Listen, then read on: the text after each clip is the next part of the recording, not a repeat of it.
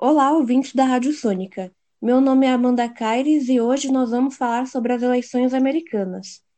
As eleições presidenciais nos Estados Unidos estão marcadas para o dia 3 de novembro, e os candidatos que estão concorrendo ao cargo são Joe Biden, do Partido Democrata, e o atual presidente Donald Trump, do Partido Republicano. E para falar sobre isso, vamos conversar com Rodrigo Passos. Ele possui mestrado e doutorado em Ciência Política pela Universidade de São Paulo, livre docência em Teoria das Relações Internacionais pela Universidade Estadual Paulista Júlio de Mesquita Filho, a Unesp de Marília, atuando principalmente nos seguintes temas: pensamento político e relações internacionais. Ele também é professor associado do Departamento de Ciências Políticas e Econômicas do Programa de Pós-Graduação em Ciências Sociais da Unesp de Marília. Boa tarde, professor. Muito boa tarde, boa tarde a todos e todas. É um prazer estar aqui com vocês. Para começar essa entrevista, o senhor poderia explicar como que funciona o sistema de votação nas eleições presidenciais nos Estados Unidos? O sistema de votação nas eleições presidenciais norte-americanas é bastante complexo e é bastante diferente daquele que existe no Brasil com o qual nós estamos familiarizados. No Brasil, o sistema funciona de forma muito simples. Cada voto de cada eleitor tem o mesmo peso. Vence a eleição direta aquele candidato a presidente que tiver maior número de votos. Basicamente é assim que funciona. Nos Estados Unidos não funciona desta maneira, funciona de uma forma bem diferente. Como que seria isso? Os Estados Unidos, eles têm para a eleição para presidente um sistema que nós podemos chamar, em curtas palavras, de distrital e majoritário. Esta nomenclatura não nos ajuda a entender o que isso significa, então vamos explicar e recorrer a uma outra nomenclatura que deixe mais claro como que esse sistema de votação nos Estados Unidos funciona. Os Estados Unidos são divididos para a eleição para presidente nos seus 50 estados, na maioria deles, em distritos eleitorais, com uma lógica que é a lógica do ganhador leva tudo. O que seria essa lógica ou sistema do ganhador leva tudo?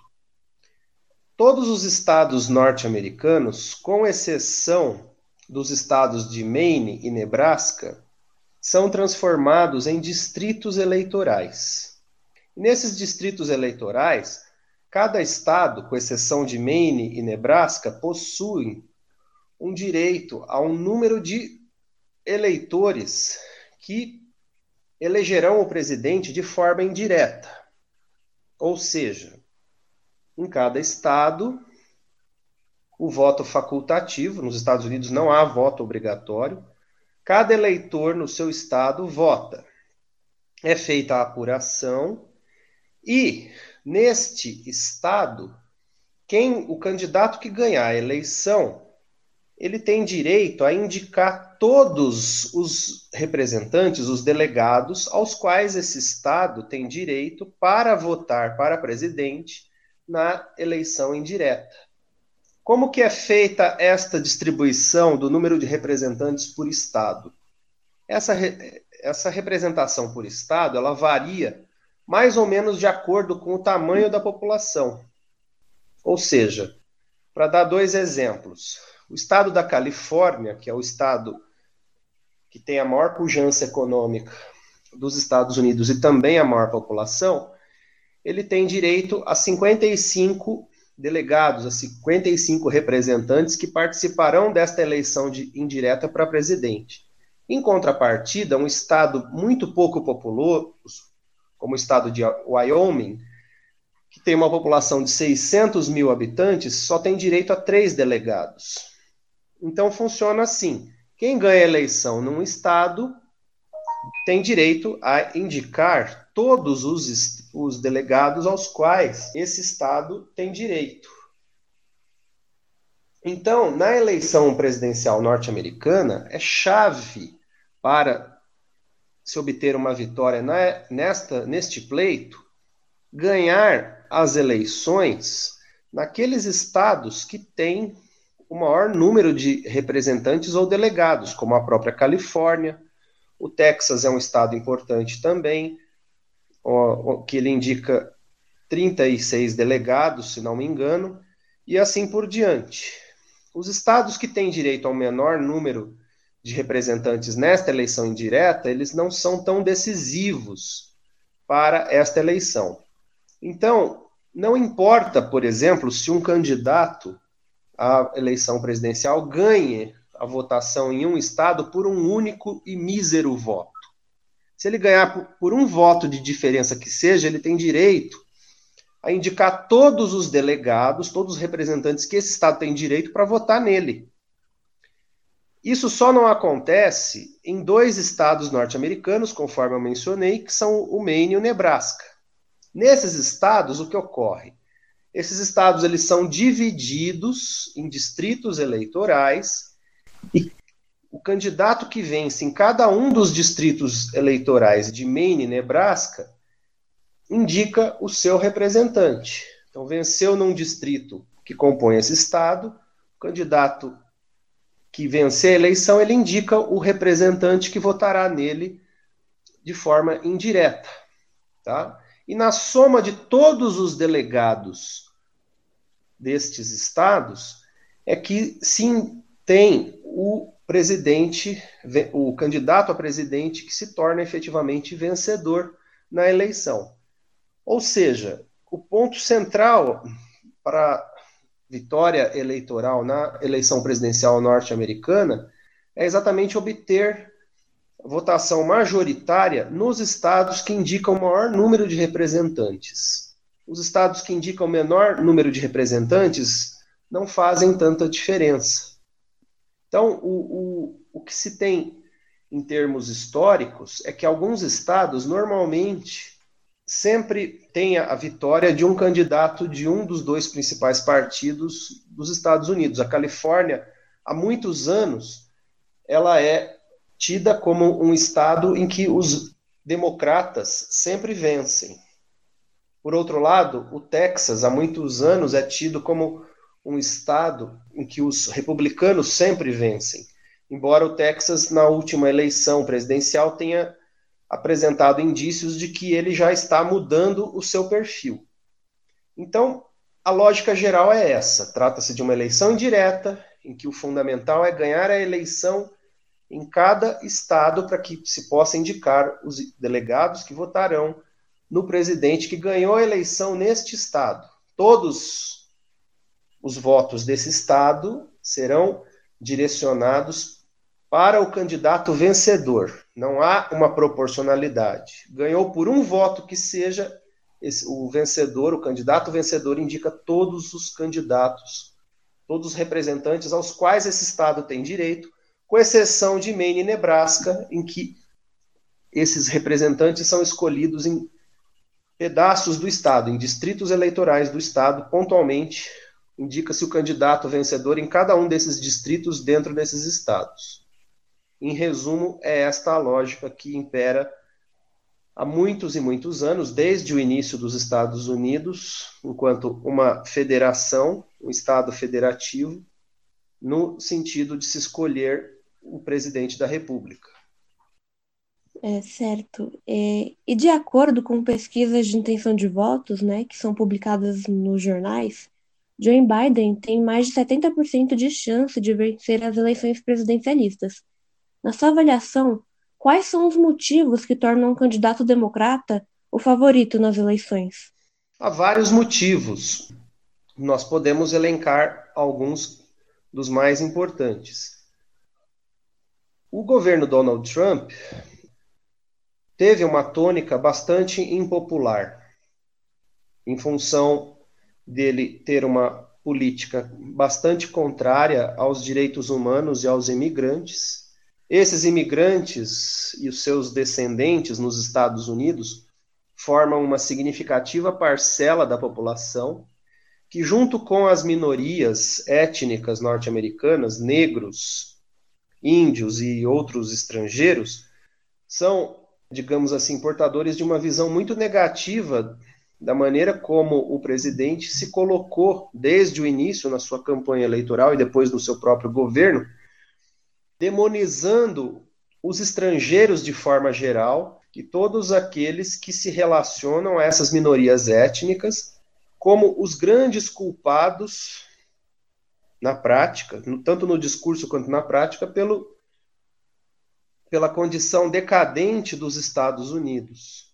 Então, essa demonização que, que o presidente fez desde a sua plataforma eleitoral, sua campanha e depois o seu governo é um dos pontos que não só contribuem para uma imagem negativa de Trump perante a boa parte da sociedade norte-americana, como também em relação a uma boa parte da opinião pública mundial.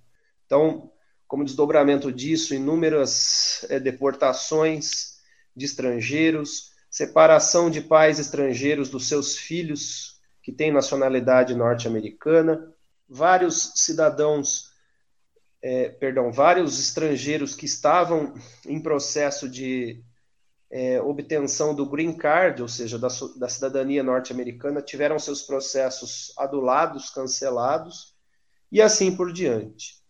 Do ponto de vista econômico, é, a, a situação não, já não era tão boa é, nos Estados Unidos e a, o protagonismo que Trump prometeu na sua campanha eleitoral, no sentido de colocar os interesses econômicos dos Estados Unidos em primeiro lugar e reverter uma perda, principalmente na área da indústria, de presença econômica dentro do território norte-americano, com a consequente criação de empregos, não surtiu os efeitos que eram imaginados por boa parte dos seus eleitores. Existem estudos que mostram que boa parte do, do eleitorado de Trump se identifica com uma parcela da população de perfil étnico branco e que se viu alijada da oportunidade de trabalhar e de ter empregos na área da indústria, um processo que já dura mais de 10 anos muito em função do incremento de novas tecnologias que tiraram boa parte desses empregos, as tecnologias digitais e de comunicação, como também mudança de várias das plantas industriais, das indústrias dos Estados Unidos para a China, em busca de maior estabilidade política e custos mais baixos, inclusive no que se refere à mão de obra uma parcela significativa desses empregos decorrentes desse processo de desindustrialização dos Estados Unidos jamais é, voltou, jamais foi revertida no sentido de trazer esses empregos de volta. Este processo de desindustrialização dos Estados Unidos e de vários outros países do mundo, inclusive o Brasil, é um processo em favor da China, é um processo de longo prazo que o presidente Trump não tem capacidade de reverter em termos de curto e médio prazo. E, obviamente, a questão do, da maneira como a presidência da República nos Estados Unidos encaminhou o combate à epidemia do novo coronavírus, que se demonstrou na prática um grande fracasso, uma ausência completa de coordenação e de condução de política com base nos preceitos científicos, que já são conhecidos no que se refere ao combate da doença e a sua prevenção, e isso colocou, como se sabe, os Estados Unidos é, na ponta, na liderança mundial do número de casos e de mortos também, infelizmente. Em linhas gerais, se nós pudéssemos resumir é, as dificuldades que Trump tem que enfrentar, acrescendo aí, logicamente, todas as dificuldades econômicas que foram pioradas com o advento da pandemia do coronavírus, seriam essas as razões pelas quais Trump está numa condição razoavelmente difícil no contexto desse pleito eleitoral. Certo, é. E ainda falando sobre as pesquisas, na última eleição, Hillary Clinton, ela era apontada também como a favorita para vencer a disputa. Entretanto, Donald Trump surpreendeu a todos e conseguiu ser eleito. Na sua avaliação, é possível que isso ocorra novamente? E por quê? Então, é possível sim. Salvo engano, apenas quatro eleições para presidente nos Estados Unidos tiveram esse cenário que você descreveu, e é, foi justamente o pleito eleitoral que deu a vitória a Trump uma dessas exceções. Ou seja, o candidato eleito é o candidato que recebe o menor número de votos na contagem, na, na contagem geral, todavia, na distribuição dos votos nos distritos eleitorais dos estados, houve uma vitória num conjunto de estados-chave que proporcionou a Trump uma maioria no número de representantes que votaram nele na eleição indireta. Então foi este o ponto. Existem várias possibilidades, existem vários elementos que explicam a possibilidade disto vir a acontecer novamente, ou seja, repetir o quadro que aconteceu na eleição do presidente Bush filho, em que ele, mesmo tendo um número menor de votos, ele ganhou a eleição em relação ao seu oponente Al Gore. Na última eleição, Trump, na mesma situação, conseguiu vencer as eleições contra Hillary Clinton. E por que isso? Vários fatores podem pesar nesse sentido. Como eu mencionei, mesmo tendo maior número de votos, isso não é uma garantia. Um dos candidatos pode ter o número de votos majoritário nos estados mais importantes e, com isso, ter o maior número de representantes que votarão para ele na eleição indireta. Este é um, do, este é um dos pontos que explica essa possibilidade. O segundo ponto que eu elenco é própria característica do, do sistema eleitoral norte-americano, em termos de algumas particularidades, que é muito diferente daquele que nós temos no Brasil. Vou explicar isso com, com mais alguns detalhes. Eleição, as eleições nos Estados Unidos, sejam elas quais forem, elas não acontecem, como no Brasil, em dias em que há normalmente uma folga das atividades normais da vida das pessoas, ou seja, das escolas, do trabalho assim por diante. Este ano, a eleição ocorrerá numa terça-feira, ou seja, num dia que não é um, um dia de descanso, é um dia útil.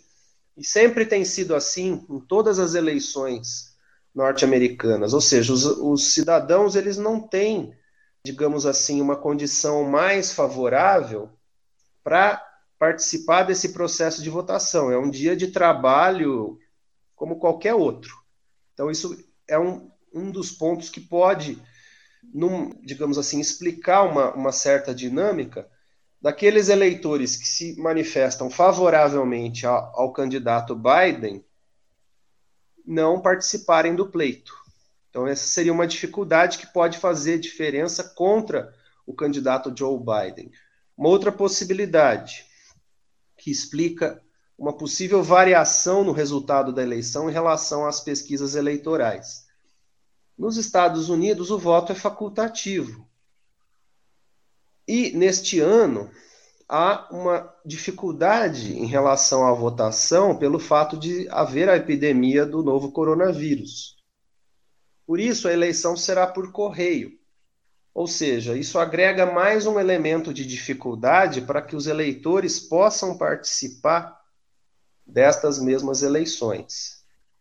Outro ponto importante se relaciona às pesquisas eleitorais já mencionadas é, Joe Biden ganhou um apoio significativo nestas pesquisas em função não somente da sua plataforma e do seu perfil de forte oposição a Trump, mas também porque ele escolheu como sua candidata a vice-presidente a procuradora-geral do estado da Califórnia, Kalama Harris, que é filha de uma mulher indiana com um jamaicano, é, ou seja, ela tem um perfil que é muito interessante para as minorias étnicas e descendentes de estrangeiros nos Estados Unidos, e principalmente, nesse caso, os negros. Então, isso é um fator que também agrega uma maior simpatia a, possivelmente, a candidatura de Biden. E são justamente os eleitores destas minorias, das etnias negras e assim por diante, aqueles que historicamente menos participam das eleições norte-americanas por uma série de motivos, seja por dificuldades na questão de trabalhar num dia de eleição, uma vez que eles são mais vulneráveis economicamente, também na sociedade norte-americana, e também porque essas minorias elas são as mais atingidas é, pela legislação norte-americana, que é bastante restritiva no acesso ao voto. Vou explicar melhor esse ponto. Nos Estados Unidos, quase toda a legislação sobre quase todos os assuntos muda de estado para estado, inclusive a legislação que trata do direito do voto. Na maioria dos estados, existe uma legislação muito restritiva sobre o direito de voto. Muitas situações e pequenas penalidades, pequenos delitos na sociedade norte-americana, na legislação desses estados, têm como consequência a perda do direito a voto.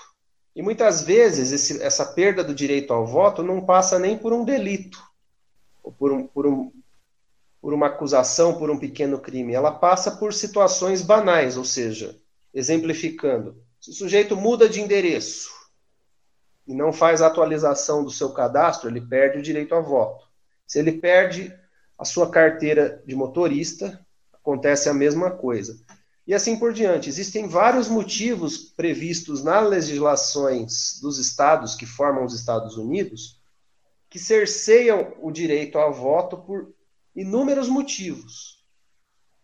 Como esta eleição ela pode ter um, um, caráter decisivo no que se refere ao voto dessas minorias, dos negros e de todos aqueles que se sentem representados por uma candidatura que se opõe à perspectiva racista, de supremacia branca, do, e contrária aos direitos humanos associada com a candidatura de Trump, a não participação desses setores pode ser um elemento também que favoreça, desfavoreça John Biden. Lembrando, por exemplo, que a eleição de Barack Obama e a sua reeleição teve muito a ver justamente com a mobilização do, do voto dessas minorias, da parcela negra da população, no sentido deles poderem eleger o primeiro presidente negro dos Estados Unidos e também por esta eleição de Obama ter sido marcada por uma participação desses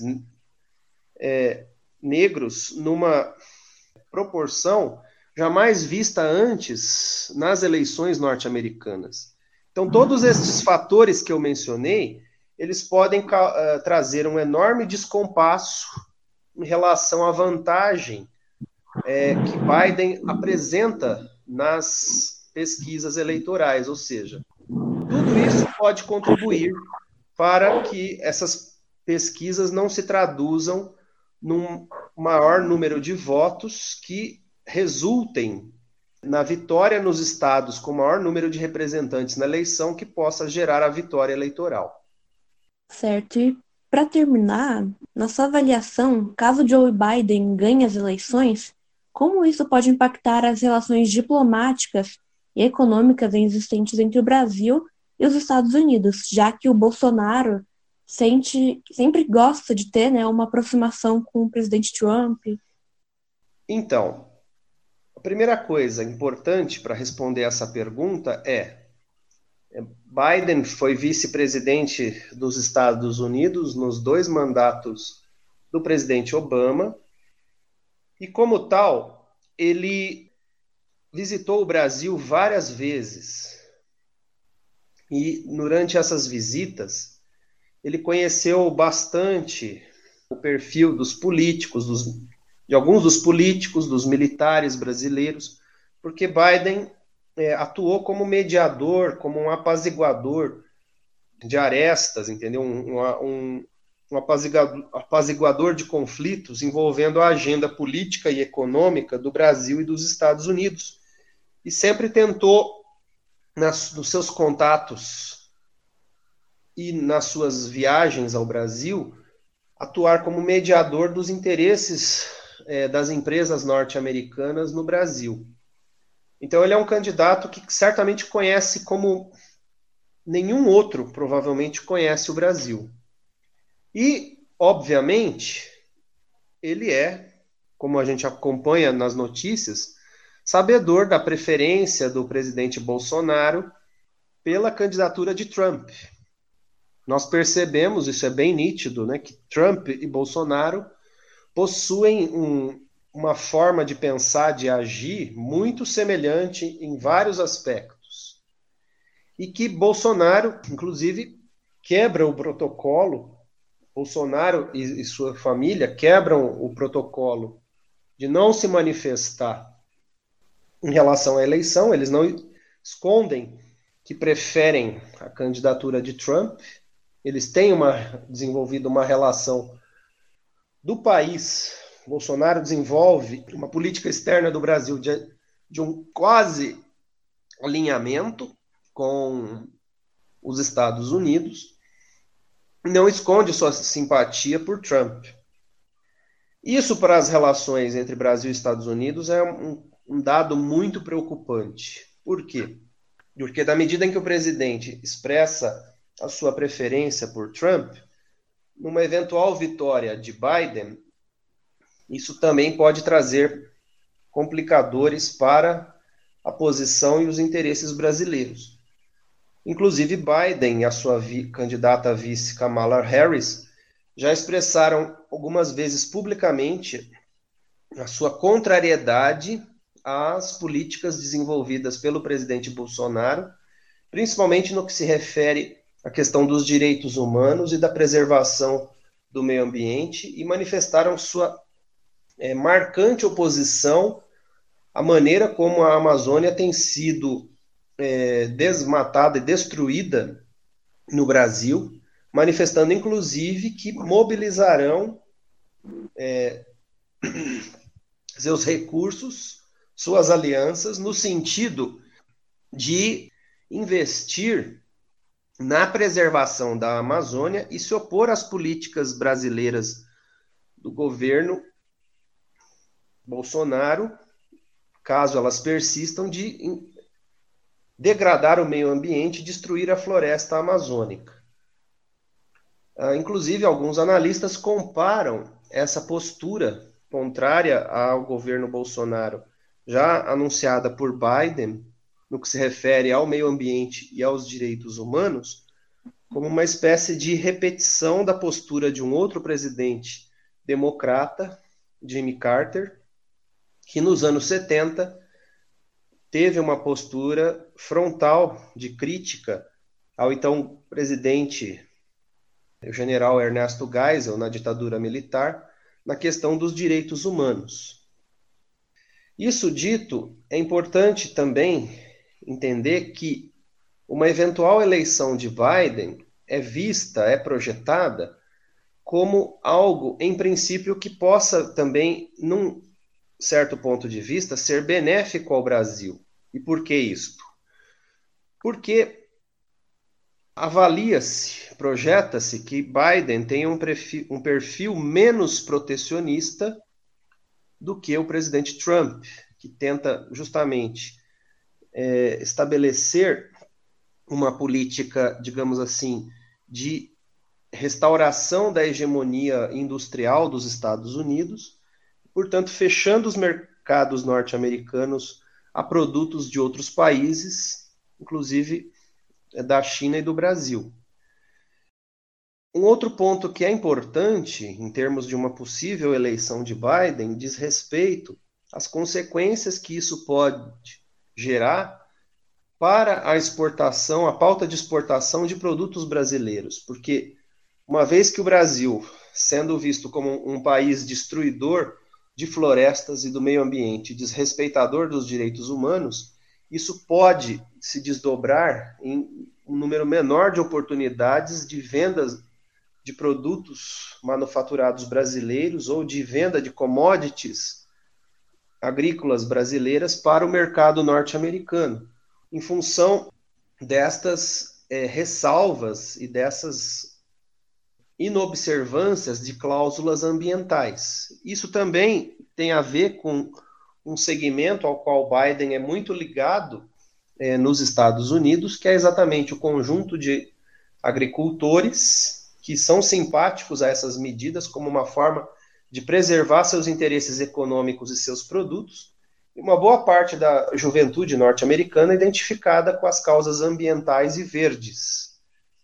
Então, tudo isso pode criar condições ainda mais difíceis para o, os interesses econômicos das empresas e dos exportadores brasileiros, que já vêm tendo, na verdade, dificuldades graças a essas posições do governo Bolsonaro e que são, em certa medida, gravadas pelo fato do governo Bolsonaro se colocar também de uma maneira incondicional favorável à instalação da embaixada de Israel, perdão, é, e o reconhecimento de Jerusalém como a capital de Israel, um ponto extremamente delicado e que é muito mal visto por vários países do mundo, principalmente os países árabes.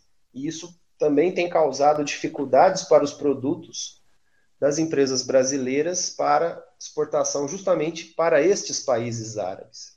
Então, certamente, a eleição de Biden terá um grande e significativo impacto é, nas relações entre Brasil e Estados Unidos, e caso isso ocorra, pode inclusive se desdobrar também num isolamento é, ainda maior do Brasil, uma vez que o Brasil mudou a sua política externa para esta orientação de um quase alinhamento automático com os Estados Unidos, que é, fez com que a percepção de muitos diplomatas e países no mundo fosse a pior possível em relação ao Brasil, distoante em relação a uma histórica posição que o Brasil tem de buscar é, relações diplomáticas é, de bom grado com países do mundo inteiro e de se postar numa postura, digamos assim, mais receptiva ao diálogo nas organizações internacionais. Tudo isso mudou com o governo Bolsonaro. A posição do Brasil não é respeitada, está desmoralizada e há quem diga que a eleição de Biden tornará insustentável é, a maneira como o ministro das Relações Exteriores, Ernesto Araújo, conduz a nossa política externa.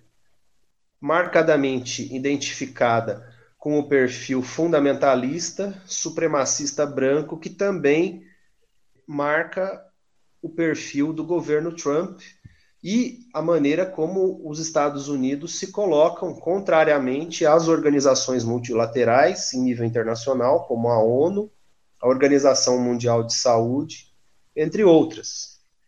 Então, as consequências serão de grande envergadura e de grande impacto para as relações diplomáticas e econômicas envolvendo Brasil e Estados Unidos. Muito obrigada pela aula e pela entrevista. E eu gostaria de agradecer mais uma vez, né? E quem sabe na próxima a gente poderia também realizar outra entrevista sobre outros assuntos relacionados à política internacional. Certamente, eu agradeço muito a oportunidade, foi um grande prazer, uma grande saudação a todos, a você, a todos da rádio, a todos os ouvintes. Muito obrigado.